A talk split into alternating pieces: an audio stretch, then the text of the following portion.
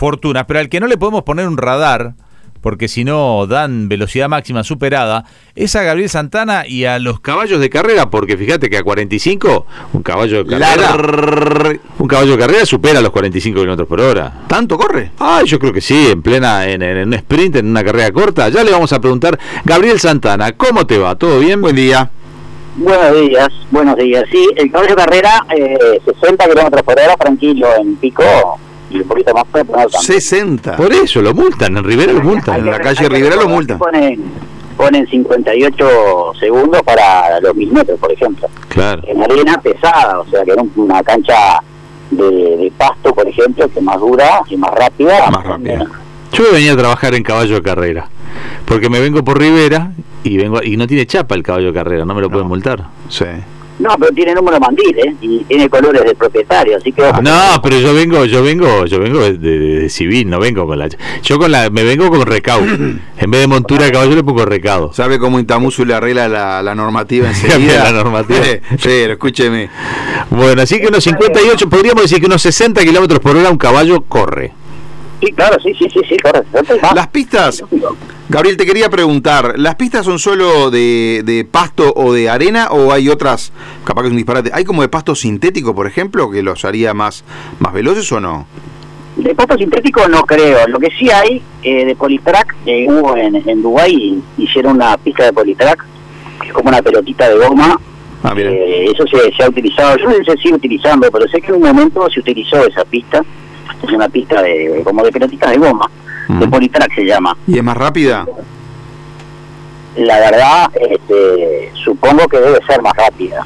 Debe ser más rápida porque ya sería, con el tema del pasto, ya tendría que andar con la de, la de césped más o menos, pero tendría que ser sí más rápida. No no tengo clara la información esa, pero yo calculo que debe ser más rápida, sí. que- Bueno, pero en general el mundo del turf es arena o, O pasto. Arena o pasto. Y, Ah, y- medio como que el pasto le está ganando la arena. No sé si le está ganando, pero a la vista de lo que es el espectador, es mucho más lindo, el espectáculo es mucho más lindo ver a los caballos correr por el césped. Incluso para la televisión, ¿no? Y por hoy con televisión HD, como se hace, y 4K, cómo resalta el verde, es espectacular, la verdad que es espectacular ver una carrera de caballos en, en césped. Te paso un pique que supongo que vos ya lo tenés, pero hoy a las Hoy a las 11 y 30 el Ministerio de Turismo brinda una conferencia de prensa con motivo de la celebración del Gran Premio Latinoamericano en el Hipódromo Nacional de Maroñas el próximo 24 de octubre. La instancia en la sede ministerial constará con la participación del Ministro de Turismo Tabaré Viera, el Director General de Casinos Gustavo Anselmi y el Director de Relaciones Institucionales eh, Fernando González. Eh, Uruguay será sede por cuarta vez de la competencia épica más importante de Latinoamérica y que incluye a los mejores caballos de la región, representando a Argentina, Brasil, Chile, Perú y Uruguay junto a los mejores entrenadores y jockeys de la actividad. Así que 24 de octubre, un ahora nomás a la vuelta de la esquina, un premio importantísimo, el Gran Premio Latinoamericano. Sí, para ahí voy ahora justamente. Estamos yendo para ahí 11.30 para hacer unas notas y para hacer una grabación para que es el micro que lo hacemos normalmente. Eh, sí, eh, sin duda que es lo que veníamos hablando toda la semana del tema del latino, la carrera más importante de América, donde vienen caballos, bueno, peruanos, de Chile, de Brasil, Argentina, de Uruguay. Y creo que este año tenemos una linda chance con el Atlético Culano, que es un caballo uruguayo, el que ganó Ramírez, como para que ponga interesante la carrera. Lo veo como buen candidato. Está Meriñá, que también un argentino que salió segundo el año pasado en latino y anda muy bien y ya lo han adaptado a, Maroña porque hace más de, dos semanas que está en Montevideo. O sea que vienen con toda la expectativa de ganar el latinoamericano con Miriñaque, ¿no? Lo han traído, han hecho todo para eso porque lo trajeron con tiempo para adaptarlo, están se- finalmente se adaptó Maroña, pero la idea de ellos evidentemente es esta y bueno, vamos a tener la- en, en Atlético Culano creo el, el más importante de los uruguayos, ¿no? Que son tres. Gabriel, contanos eh, en, un minutito la actividad para el fin de semana. Bueno, arrancó ayer, el día jueves, con el Sistema Integral Nacional de Tour en el hipódromo de San Félix, en Paysandú, con ocho carreras. Y ahora, en un ratito nomás, este, ya en el hipódromo de las Piedras, van a haber 10 carreras, donde se destaca el premio de honor sobre 2.000 metros. Es una linda carrera de largo aliento para el hipódromo de las Piedras. Ya mañana sábado en Maroñas van a haber 10 carreras, no van a haber clásicos ni handicap. Y el domingo, el domingo sí, vamos a tener 10 carreras donde se destaca el handicap especial Socorro, que es para todo caballo de tres años y más edad, sobre la distancia de 1.400 metros, y después para los productos nacidos a partir del 1 de julio del 2018, sobre la distancia de 2.300 metros, el clásico Carlos Reyes listados.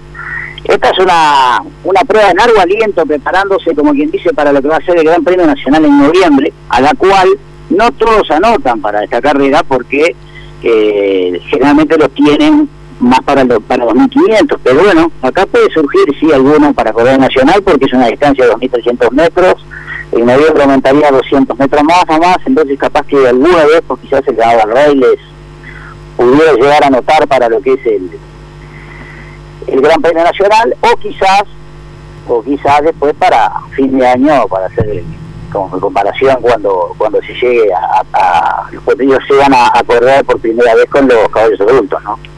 pero va a ser interesante este fin de semana. Pero lo que resalta, sin lugar a dudas, es toda la movida que hay ya de por sí por el tema de latinoamericano, que me parece una muy buena idea hacer una conferencia de prensa en el Ministerio de Turismo, porque también le da un espaldarazo a nivel de lo que es turismo y le viene bien Uruguay, y marca la llegada de, este latinoamericano, que la verdad no nos correspondía, le correspondía a Perú, lo que marca es la buena gestión que se realizó con la pandemia. O sea, condenamos que Latinoamericana está en Uruguay hoy por el buen manejo que tuvo Uruguay en la pandemia. Se destacó en eso y por eso la USAC decidió que el latinoamericano se corriera en Uruguay porque es el país más seguro a la vista de ellos y que a la vista de varios por el tema COVID. Bien, bien, espectacular. Bueno, de eso estaremos hablando seguramente el viernes que viene, así que es... El viernes que viene vamos a hacer una mención también chiquita por el tema del costo de las entradas aparentemente estarían viendo, no, no, creo que las bajen, pero bueno, sería bueno que las bajaran un poquito porque están un poquito elevados el costo de las entradas, pero también va de acuerdo al espectáculo que se brinda, ¿no? Sí, también acorde al aforo, me imagino que como hay menos gente, este se cobra un poquito más. Aforo también, sí, sí, se el aforo, pero no creo que se llene el aforo, son 3.500 personas para esta carrera, no creo que... No creo que vayan 3.500 personas. Bien. Bueno, como es el fin de semana que viene, es el, este domingo, no, es el otro domingo, lo hablamos el viernes que viene. Un abrazo, Gabriel. ¿Quedó algo pendiente? No, no, impecable. El viernes que viene hablamos bien sobre el latino que nos va a llevar, evidentemente, la columna. Bárbaro. Abrazo grande. Abrazo. Líneas, descubriendo el verdadero significado de la información.